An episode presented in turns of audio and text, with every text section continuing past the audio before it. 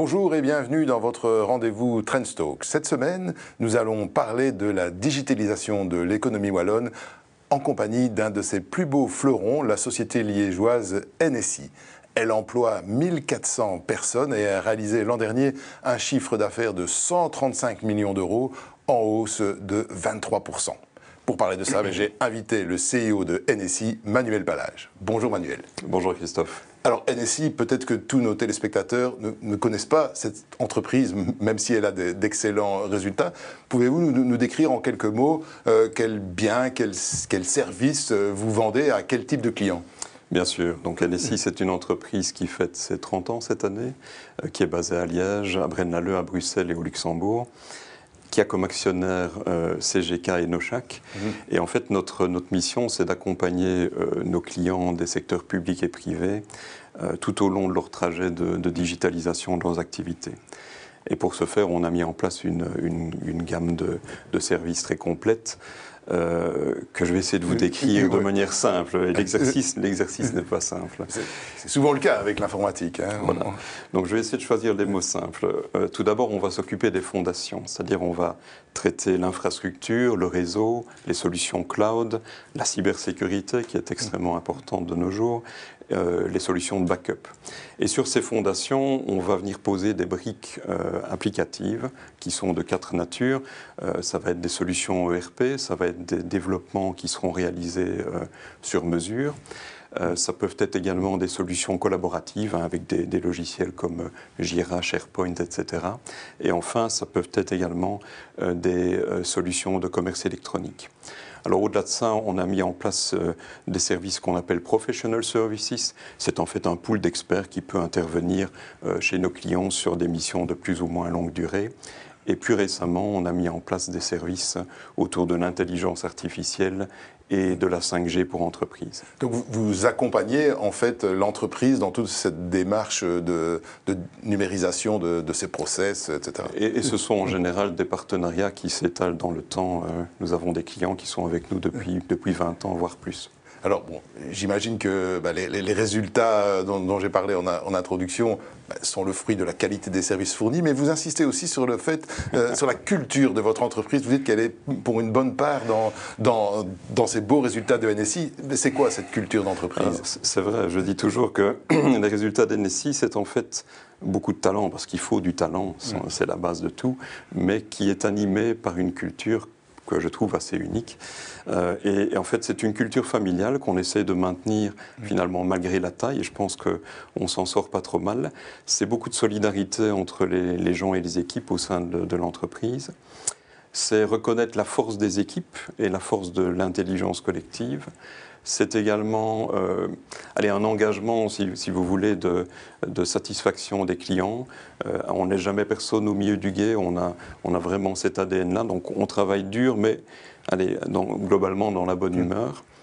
Et c'est également une hiérarchie extrêmement plate, euh, avec des managers qui sont tous disponibles, moi le premier d'ailleurs. Donc, allez, globalement, c'est une culture d'entreprise positive, humaine, avec quelques lignes rouges, évidemment. Et vous avez l'impression que au moins dans, votre domaine, euh, ce management plus horizontal, euh, ça aide à, améliorer la productivité des, équipes? Alors nous pensons que c'est un, euh, que c'est que, c'est extrêmement intéressant pour les, jeunes collaborateurs qui s'y retrouvent particulièrement. Hmm. Alors donc on, a parlé de cette culture, des produits, mais il y a aussi un troisième facteur, j'ai pu noter, qui, explique la forte croissance euh, de, de NSI, c'est les acquisitions. Vous êtes une de, ces boîtes qui n'hésitent pas à racheter, en racheter d'autres. Hein. J'avais dénombré six acquisitions en 12 ans. Euh, la, dernière, c'est la société bruxelloise Buzy, euh, qui emploie plus de, plus, plus de 200 260. 260 personnes. Mmh. Alors, pourquoi ce choix d'une croissance par acquisition? Alors, je vais quand même réexpliquer depuis le début. NSI, en, 2010, c'était 200 personnes. Nous sommes 1400 aujourd'hui. Mais cette croissance, nous l'avons réalisée pour moitié seulement par acquisition. Et il faut même mitiger ce chiffre-là, puisque euh, si, il, est, fortement influencé par cette dernière acquisition que vous, vous venez de mentionner, avec 260 collaborateurs. Mais c'était il y a 4 mois. Et si on, si on, euh, si on fait abstraction de cette acquisition-là, on était à un tiers de croissance par acquisition jusque-là. Ça veut dire deux tiers de croissance organique, et c'est pas banal, hein, c'est mmh. beaucoup de travail. Mais donc, les acquisitions, c'est un défi. Il y a toujours quand même euh, comment intégrer. Alors, vous avez parlé de la culture d'entreprise qui est un élément essentiel chez, chez NSI. Ben, quand vous rachetez une société, euh, on va pas dire concurrente, mais complémentaire, euh, ben, il faut intégrer les équipes, les faire travailler ensemble et entretenir cet esprit familial. Oui, bien entendu, c'est effectivement un, gros travail. Hein. Il commence au lendemain de l'acquisition. Et ce qu'on essaie de faire, euh, on a une méthode qui a été appliquée, je pense, avec succès dans les différentes acquisitions, c'est de, laisser cohabiter les deux entreprises, donc NSI et la société que nous venons d'acquérir, pendant une à deux années. Et on va mettre ce temps à profit pour créer un maximum de passerelles entre les, euh, entre les équipes des, passerelles sociales, des passerelles RH, techniques. Mhm. On va créer des projets communs. Et, de ce fait, les, équipes vont apprendre à se connaître, à se respecter, à travailler ensemble. Et, au final, la, fusion, l'intégration en fait des entités juridiques et des équipes qui arrivent tôt ou tard, mhm. bah, c'est un non-événement. Ah oui, donc euh, on n'est pas euh, le collègue assis à côté n'est pas un ex-Buzy en, l'occurrence, mais c'est très vite euh, un collègue point. alors j'ai la faiblesse de penser qu'ils vont toujours avoir du plaisir à travailler avec leurs anciens collègues de Buzy, ça c'est évident, mais qu'ils seront aussi très heureux et fiers de, faire partie de leur nouvelle famille. On prépare tout ça. C'est aussi pourquoi euh, on, met parfois deux à trois ans avant de, pour espacer les, les acquisitions. Euh, c'est pour se donner le temps de réaliser tout cela. Vous préparez tout cela. Vous, avez déjà d'autres cibles euh, en vue Alors oui, on, travaille sur euh, une ou deux acquisitions en France mm. et on, recherche activement une acquisition, une piste d'acquisition euh, sur le NO. Donc là, pour, pour étendre la, zone de clientèle de, NSI oui, parce que nous, avons des services de proximité, si vous voulez. Donc on doit clairement être installé dans les régions pour mm. pouvoir les déployer. Alors, c'est quelque chose, la croissance par acquisition, qui n'est pas très très fréquent euh, dans l'économie belge et wallonne peut-être en particulier. J'ai constaté que une autre société informatique, NRB, procède aussi une croissance par acquisition. ils ont acheté euh, plusieurs entreprises ces derniers temps. Est-ce que c'est typique au secteur? Alors, le secteur informatique est un secteur qui se consolide beaucoup. Hein. Je pense que ça a été euh, le cas de tout temps. Mais il faut se poser la question de pourquoi on fait une acquisition finalement. Hein. On, le fait parce qu'à un moment donné, on pense qu'acquérir telle entreprise euh, va nous permettre d'accélérer l'atteinte d'un ou de plusieurs objectifs euh, stratégiques. Alors ça va être typiquement la consolidation d'une position géographique. Euh, ça va être euh, ben, adjoint de nouveaux services à notre gamme de services, ou ça va permettre également euh, d'aller atteindre une nouvelle clientèle, un nouveau segment de marché. Et donc l'ensemble des, acquisitions que nous avons réalisées, mais que nos confrères font, mais en fait satisfont à un ou plusieurs de ces critères. Hein. Mais, il y en a un que je voudrais rajouter qui est fondamental et, qu'il me plairait de mentionner, c'est que nous n'allons faire une acquisition que si nous avons constaté que l'entreprise que l'on va acquérir a une culture qui est alignée avec la nôtre. Mhm. Euh, sans quoi on va au-devant de, beaucoup de, soucis. Donc c'est une condition sine qua non, mais je suis certain que nos confrères euh, du marché ont la même réflexion. Et globalement, euh, alors peut-être même en dehors de, votre secteur, vous, vous avez l'impression que les entreprises wallonnes n'envisagent pas assez cette, cette voie de l'acquisition Alors écoutez, nous, ça nous a bien réussi et on va certainement continuer. il faut le faire pour les bonnes raisons évidemment, et il faut se rendre compte que c'est un effort. Hein. Ce n'est pas, euh, ce n'est pas banal, ce n'est pas la négociation et l'approche, le mm. travail. Hein. Le vrai boulot, il commence le lendemain de l'acquisition, euh, et il faut quand même en être conscient avant de se lancer dans l'aventure, parce que on doit apprendre à générer de la valeur ajoutée, plus de valeur ajoutée ensemble, si vous voulez. Mm. Et il faut, comme j'ai dit tout à l'heure, préparer le, le schéma d'intégration des équipes. Donc oui, il faut le faire, mais il faut le faire en étant préparé. Alors, on doit parler de l'économie digitale, de la digitalisation de l'économie wallonne en général. Donc on a, il y a NSI, on a cité NRB, il y a Easy, il y a bien entendu Odoo, hein, dont le, fondateur a été manager de l'année. Alors, on a parfois l'image d'une Wallonie à la traîne en, matière de, digital. tous ces exemples que j'ai cités, ce sont les arbres qui cachent la forêt ou bien c'est notre image qui n'est pas tout à fait fausse qui non, pas tout à fait Malheureusement, l'image véhiculée est un peu celle-là. Et, et, typiquement en Flandre, c'est l'image, la perception qu'ils ont. Et, moi, je m'inscris en faux. Je pense que c'est absolument pas vrai. On a euh, des dizaines de pépites euh, dans l'IT et la technologie en Wallonie. Mais, mais on, a, on souffre d'un mal dans cette région, c'est qu'on est trop pudique. On ne met pas assez en avant euh, les succès, on ne, on ne parle pas assez de ces entreprises et dès lors, on ne suscite pas assez de vocation. Mmh. Et, et, pour répondre bah, très, très clairement à votre question, euh, moi, je suis intimement persuadé qu'au-delà des, pistes traditionnelles qu'on évoquait avant l'émission euh, de, reconversion du paysage wallon, que sont les biotech, euh, la logistique, etc., ben, l'IT et la technologie sont des candidats tout aussi valables. Et ces, bah, ces réussites-là qu'on a citées, est-ce qu'elles sont le fruit du hasard, des coïncidences, ou bien il y a, y a, vraiment un, tissu, une émergence qui, qui explique euh, ce qui s'est passé avec les, les biotech, elles ne sont pas arrivées euh, par hasard. Quoi. Non, non, c'est absolument pas le hasard. Je pense que tous les ingrédients sont là. Mais il faut juste s'en rendre compte. Euh, nous avons d'excellentes. ingrédients? Ben, Nous avons d'excellentes écoles. Nous avons un wallon qui est traditionnellement créatif. Mhm. Je pense que ça, c'est une, une, tautologie qui est intemporelle. Hein. On parlait des ASEC tout à l'heure. Hein, voilà. Euh, et, cette créativité, finalement, elle sied bien à, ces, activités IT et technologiques. On a euh, des startups qui sont innovantes. Il y en a à foison dans notre région. Il y a des, entrepreneurs qui en veulent. Il y a du financement.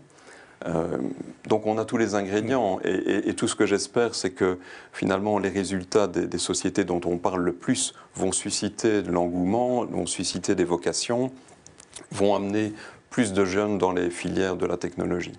Euh, l'effet d'entraînement, sinon il y a, des, mesures qui pourraient être prises pour amplifier ce mouvement euh, de, euh, de fleurons digitaux en Wallonie? Alors, je pense qu'on on a en Wallonie tous les ingrédients pour, euh, pour réussir ça, on vient de le dire.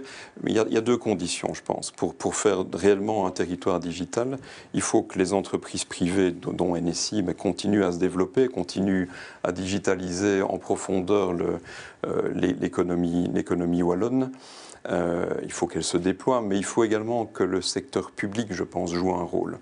Euh, il y a déjà beaucoup d'efforts qui ont été faits, mais euh, je crois qu'on peut faire plus. C'est-à-dire qu'il faudrait que l'administration digitalise euh, quasi l'intégralité de ses interactions avec les citoyens et avec les entreprises.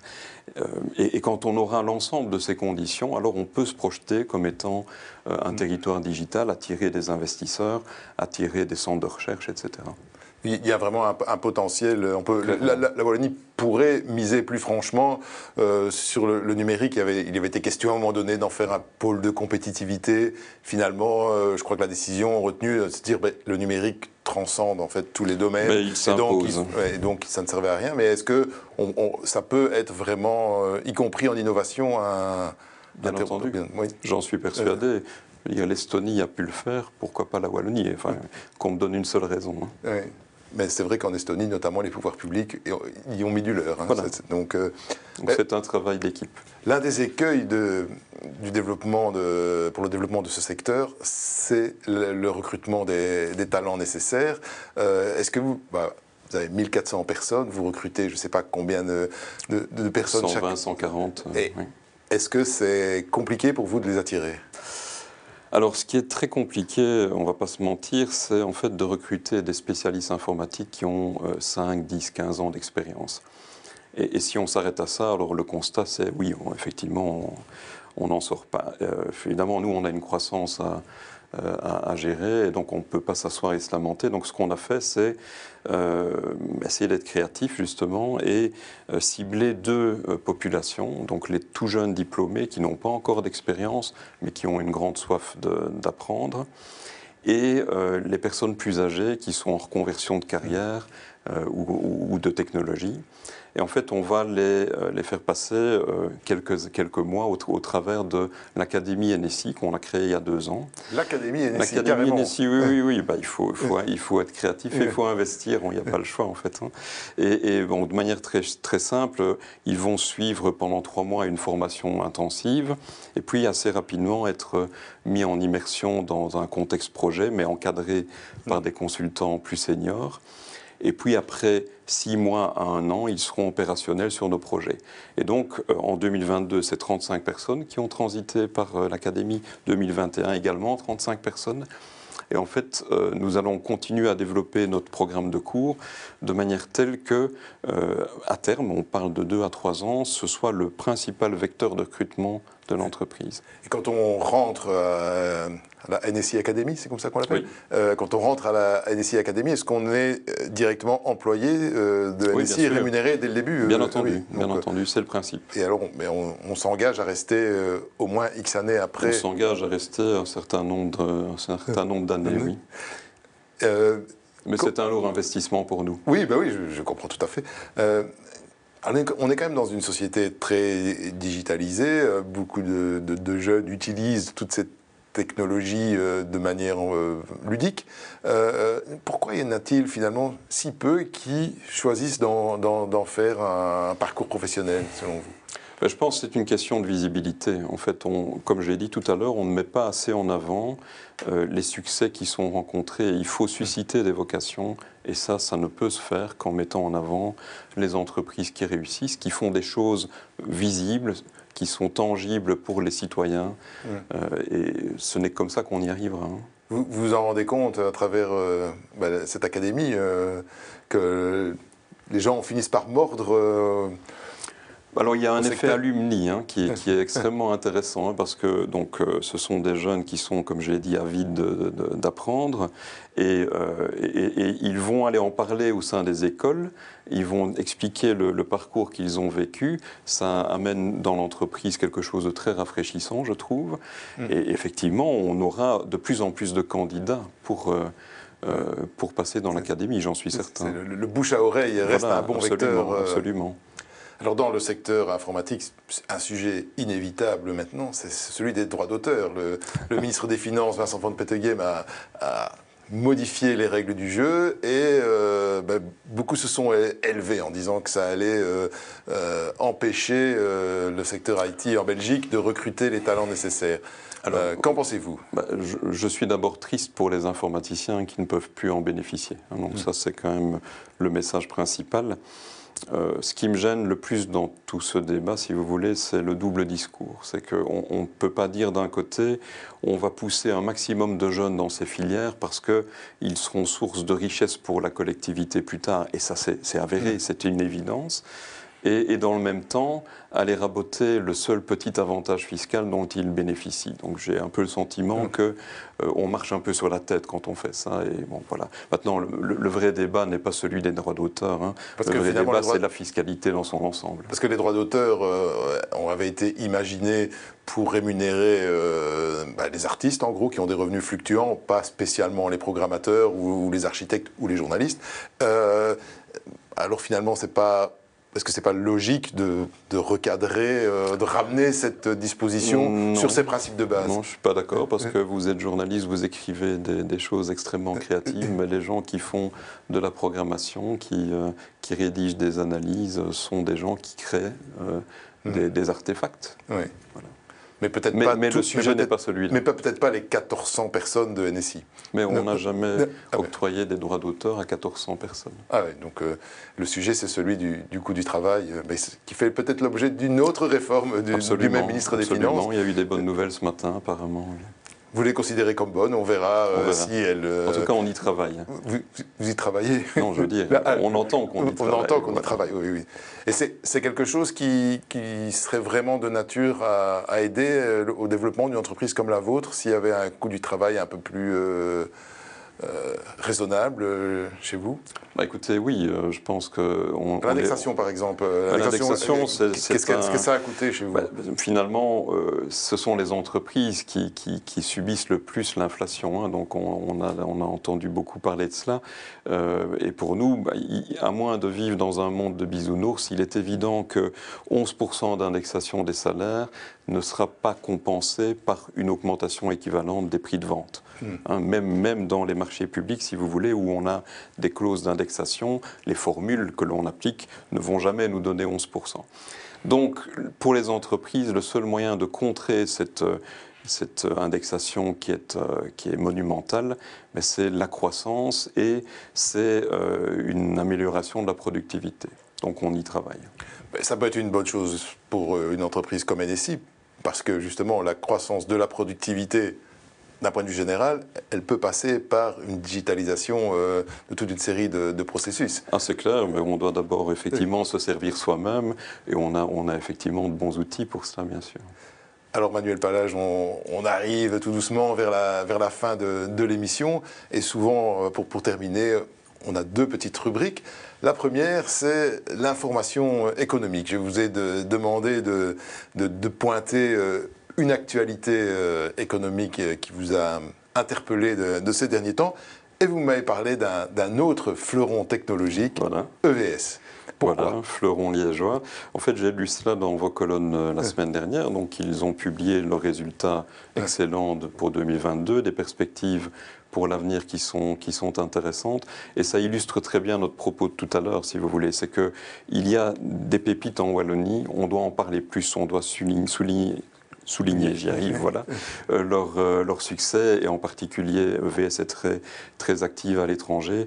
Donc voilà, parlons-en plus, et je viens de le faire. EVS, c'est l'entreprise qui a mis au point les, les, ralentis, vidéo qu'on voit dans vos Jeux Olympiques, Coupe du Monde de foot, etc. Donc, euh, et vous trouvez qu'on et quoi, c'est nous, la, presse ou l'opinion publique en général, qui, qui n'y prête pas assez attention Ou c'est les entrepreneurs qui euh, ont parfois tendance à être encore un peu, à se dire parfois, vivons heureux, vivons cachés? C'est peut-être les deux, mais peut-être que certaines sociétés wallonnes, si elles étaient flamandes par exemple, on en parlerait dix fois plus. Vous voyez? Donc il y a aussi cette culture générale du succès euh, qui, pousse tout le monde à aller de l'avant et qui suscite des vocations. Je l'ai dit beaucoup, mm. mais c'est fondamental. Et donc, et EVS peut être un bon exemple. Clairement. Et alors, L'autre rubrique, c'est euh, un conseil culture. Vous êtes un, grand amateur de rock. et euh, là, votre conseil culture, c'est d'écouter le dernier album de Deus. Absolument, voilà. Qu'est-ce que vous avez trouvé dans ce disque? Eh Bien écoutez, euh, on a dû attendre 10 ans pour qu'il sorte. Hein, donc Deus est un groupe belge. mais j'ai eu le plaisir de l'écouter en fin de soirée, hein, dans une certaine pénombre. voilà, et je, l'ai trouvé formidable et je, vous invite, je vous invite vraiment à, l'écouter de ce pas. Et pour vous, ben, parlons un peu de, Deus. C'est un groupe qui a changé la face du, rock en Belgique?